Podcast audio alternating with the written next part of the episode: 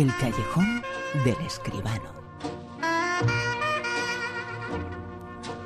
Como siempre y como cada noche de sábado a domingo en La Rosa de los Vientos, el callejón con José Manuel Escribano. José Manuel, muy buenas. Buenas noches, Bruno, ¿qué tal? Expectantes estamos, quedan muy poquitas horas eh, para que se den a conocer eh, los premios, los ganadores del Festival de los Festivales. Es verdad. El de es Cannes. ¿no? Pues sí, eh, la próxima mañana yo creo que los señores del jurado se lo habrán pensado ya y podremos tener un palmarés como es debido, ¿no? Eh, bueno, ahí están las opciones de nuestro cine con la Julieta de Pedro Almodóvar, ¿no? Aunque bueno, parece que hay una favorita que es eh, Loving, la película de, de Mike eh, Nichols, pero hombre, la película de Almodóvar tiene sus opciones, creo yo. A ver si mañana tenemos una buena una buena noticia. Lo sabremos eh, pronto dentro de muy pocas horas, eh, pero sí que tenemos otras informaciones, otras noticias. Noticias eh, que nos llegan, por ejemplo, desde las Islas Canarias. Menuda la que se ha montado con la presencia allí Pues de Brad sí, Pitt, ¿eh? Pues sí, es verdad, hombre, es que Brad Pitt está en Canarias. Hay que decirlo primero que el gobierno insular lo está haciendo de maravilla, ¿no?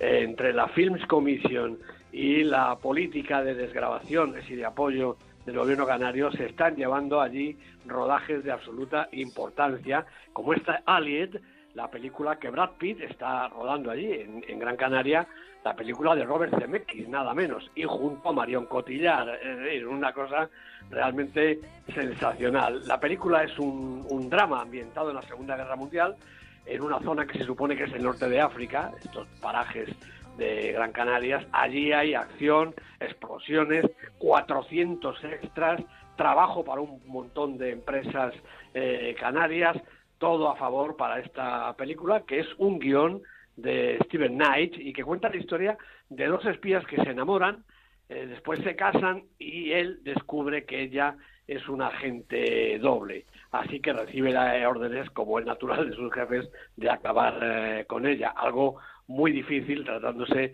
de Marion Cotillard. No sé quién va a ser el canalla que le pegue un tiro a esta señora. El rodaje empezó en Londres eh, el mes pasado. Están eh, ahora en Canarias pues hasta, hasta el lunes, hasta dentro de un par de días y el estreno se prevé para final de año. Es el momento para que escuchemos eh, ya y sepamos y conozcamos eh, la lista, el eh, Super 10. Hay quienes quieran saber algo más, ya saben, en el super10.com, en donde se combinan todos los factores en juego, que esta semana no se sitúan en el puesto número 10 a... Pues es una película insólita y bastante interesante, Corazón Gigante, dirigida por el islandés Dagur Kari, primera semana en la lista. En el 9, Capitán América protagoniza el, el- el trastazo grande de la semana, ha caído nada menos que desde el puesto 4 en su tercera semana, la película de los hermanos Anthony y Joe Russo. en el 8, En el 8 aguanta y repite posición Mustang, una película fantástica. Es una película turca de la directora Deniz Gamser Guyen. 10 semanas en la lista, es super 10 desde esta semana. en el 7, Bueno, pues otra inauguración en la lista, Angry Birds, la película de animación de Clay Curtis y Fergal Rayleigh, protagonizada por esos pájaros siempre cabreados. Angry Birds, primera semana en la lista. 6, Repite posición también El libro de la selva, la película de John Favreau con Neil Setti y todos los animalitos del famoso libro que hemos leído todo el mundo. Cinco semanas en la lista. 5, También cinco semanas y ha bajado un poquito Julieta, la película de Pedro Almodóvar de la que hablábamos hace un momento, nuestra esperanza blanca en Cannes con Elma Suárez, Adriana Ugarte. Yo creo que alguna cosa sí que se van a traer. en el 4, En el cuarto está El Olivo, la película de Iciar Boyaid, dos semanas en la lista, también ha bajado un puestecito.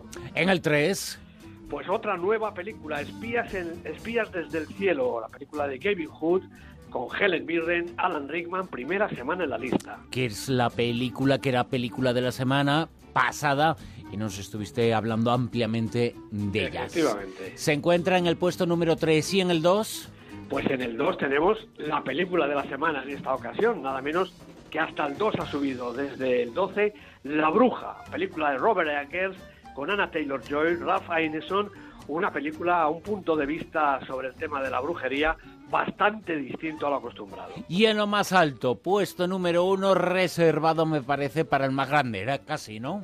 Pues en este momento yo creo que sí. Hirokazu Koreeda con nuestra hermana pequeña, ocho semanas en la lista, todas ellas arribotas de todo. Una película, Bruno, sensacional. Y la película que vamos eh, a hablar, sobre la que la vamos a tratar un poco esta noche contigo, esa película de Julian Jarrols, se titula Noche Real. La guerra contra Alemania llega a su fin. Hoy es el día de la victoria en Europa. Hoy es un día muy especial y llevamos seis años realmente enclaustradas. Lilibet y yo podríamos salir entre la multitud. No podemos hacer eso. Algún día, Elizabeth, tú serás la reina. Ya lo sé, mami, pero ambas tenemos derecho a celebrarlo también. Déjalas ir. Esta podría ser la única ocasión que tengan.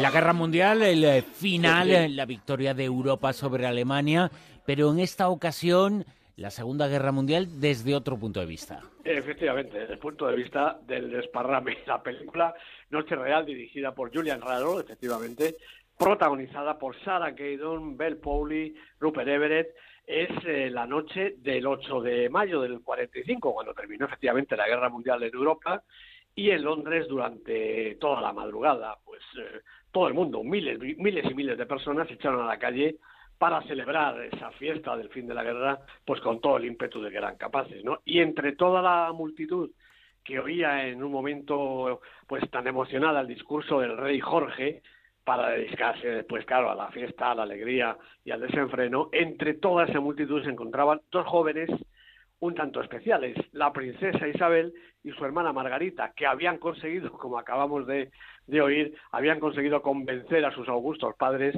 para que la dejaran salir de Buckingham y celebrar la victoria con todos sus compatriotas, con toda la ciudadanía.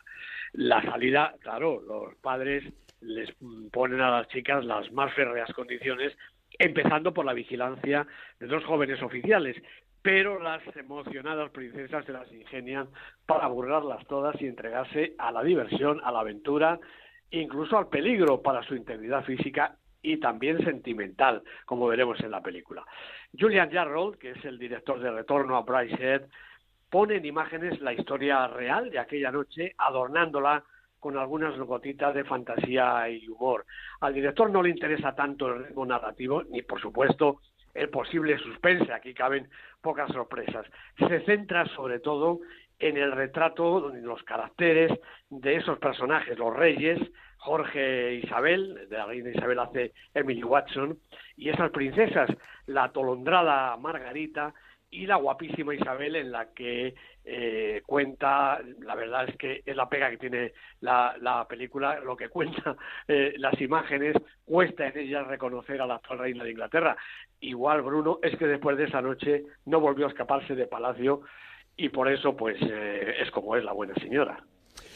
La noche real, noche real, el título de la película, la película que hemos analizado con José Manuel Escribano esta noche. José Manuel, seguimos hablando. ¿Te parece la semana que viene? Si es que en Cannes eh, no pasa algo que nos encantaría que pasara. Hombre, ojalá que, ojalá que pase. Vamos a ver. José Manuel, muchas gracias. Un abrazo. Un abrazo, un abrazo, Bruno. Hasta luego.